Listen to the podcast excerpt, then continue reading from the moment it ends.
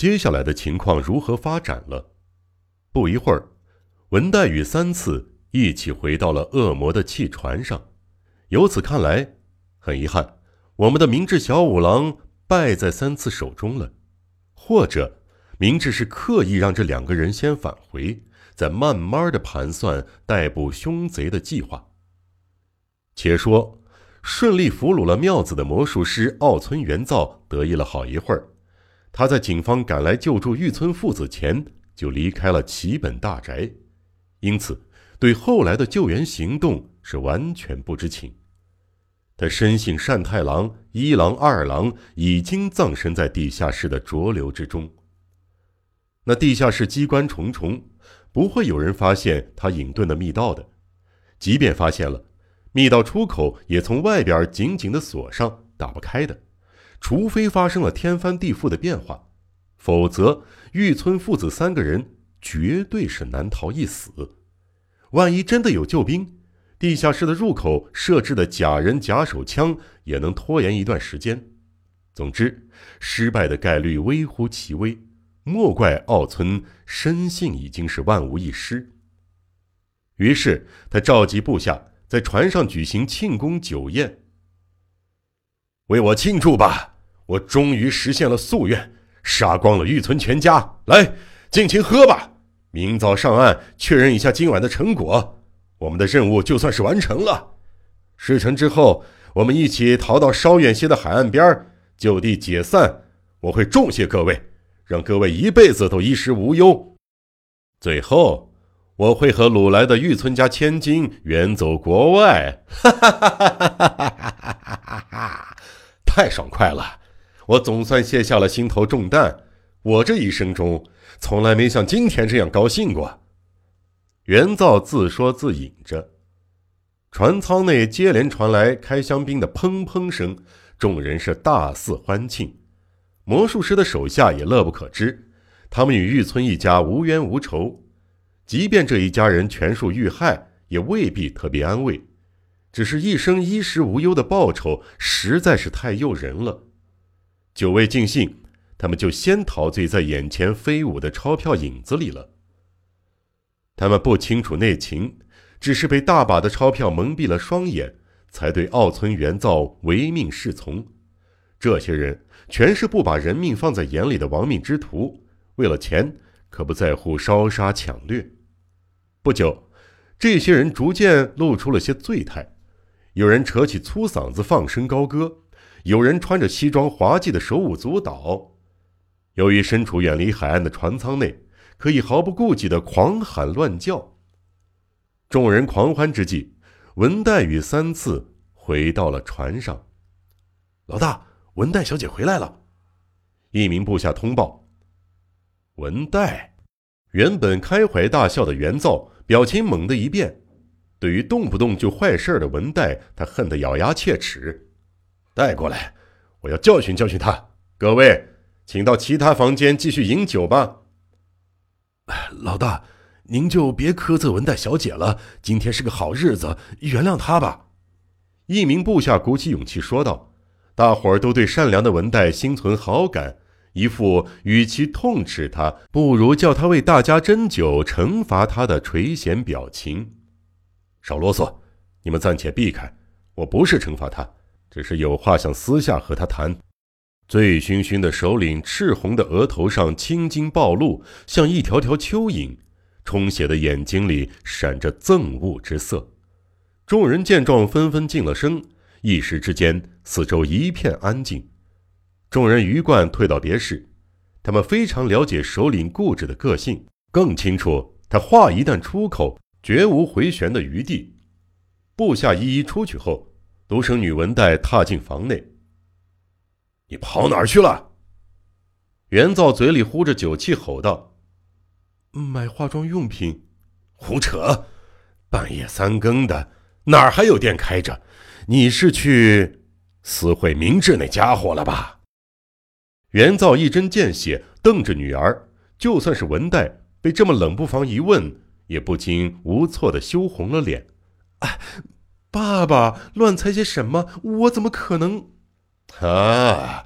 果然如此，是吧？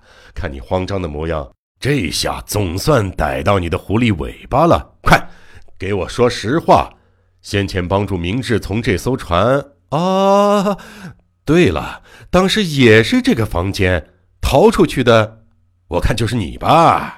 袁造再也抑制不住纷纷涌上心头的怒意，抓起酒杯就朝女儿砸去。杯子擦过文代的脸，撞在他后方的墙上，当场摔了个粉碎。文代尖叫着转身想逃，袁造立即揪住他的手，硬生生将他拉了回来，推倒在地。紧接着，快速抓起一旁的麻绳，狠狠地抽打起文代来。快，给我招！你这个不孝女，差点坏了父亲赌上性命的事业。你那么爱那个小子吗？啊，说实话！噼里啪啦，细细的麻绳一边又一边，不停地落在文代丰腴的大腿上。就算是父亲，就算是亲生父亲，我也不能助纣为虐啊！文代瞪大了双眼，忍着痛，斩钉截铁地反驳：“什么？亏你说得出口！”看我怎么收拾你！袁造愤怒到了极点，他扔下使不上劲儿的鞭子，抬起脚，用坚硬的鞋跟使劲儿踹向文代的腹部。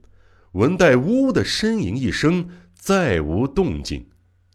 袁造酒后失控，没掌握好力量，见女儿昏厥了，才清醒过来。但他看起来似乎不想为女儿疗伤。活该！好。接下来轮到放这丫头上岸的家伙了。喂，外头有人吗？去叫三次，把那混账拖过来！听到首领的怒吼，部下连忙进房。当看到昏倒在地的文代，顿时呆愣住了。他们非常明白盛怒之下的袁造有多么残忍。三次在哪儿？快带他过来！众人慌慌张张的领命离开。不久后。却一个接着一个带着困惑的神色返回。老大，三次不知道去哪儿了，没见到人，无论是机械室还是货仓，都找不到他呀。什么？不见了？怎么可能？小艇还在吗？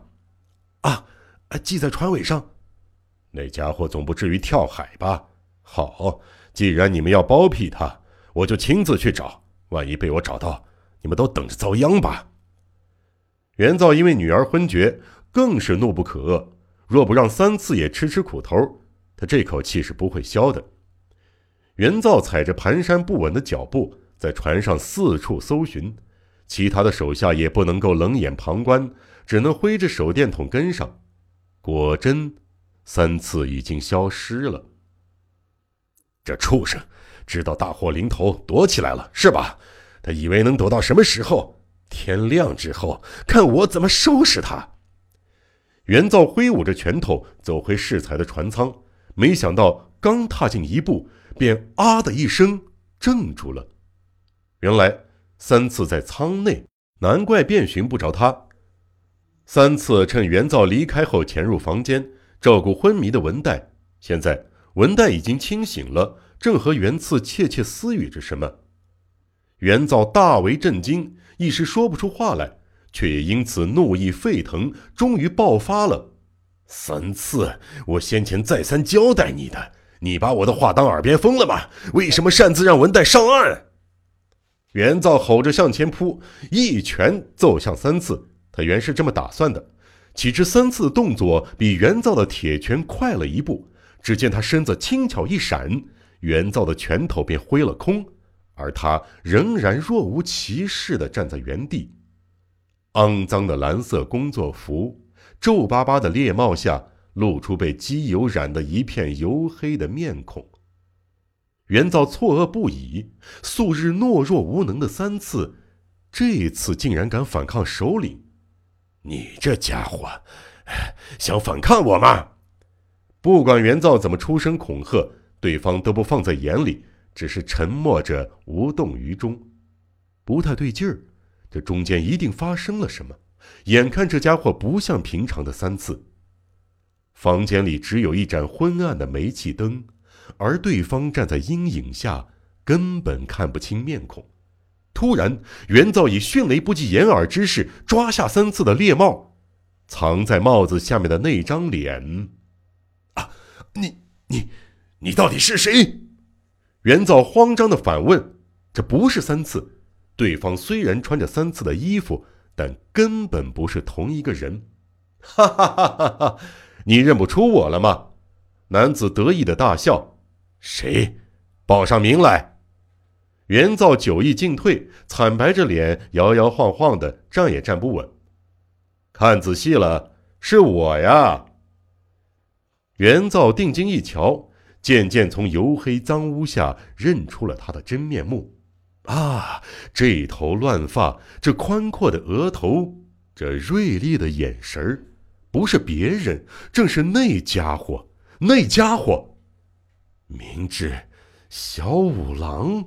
袁造有气无力的呻吟出声：“哈哈哈，我的心愿终于实现了。”明智依然笑着：“这次绝对不会再让你逃跑。”明智一转身，紧闭大门并落锁，接着挡在门前，这是防止袁造的部下碍事儿。他们还在船上四处寻找三次呢吧？眼下却连个人影都找不到。正义的巨人与邪恶的恶魔在船上第三度交手，四只眼睛仿佛能喷发出火焰，互相瞪着对方。室内霎时充满了难以名状的杀气。悬疑、悬疑惊悚、恐怖、恐怖、推理、推理，《江户川乱步小说集》，我是播讲人赵鑫，让我们一起走进这个光怪陆离的世界。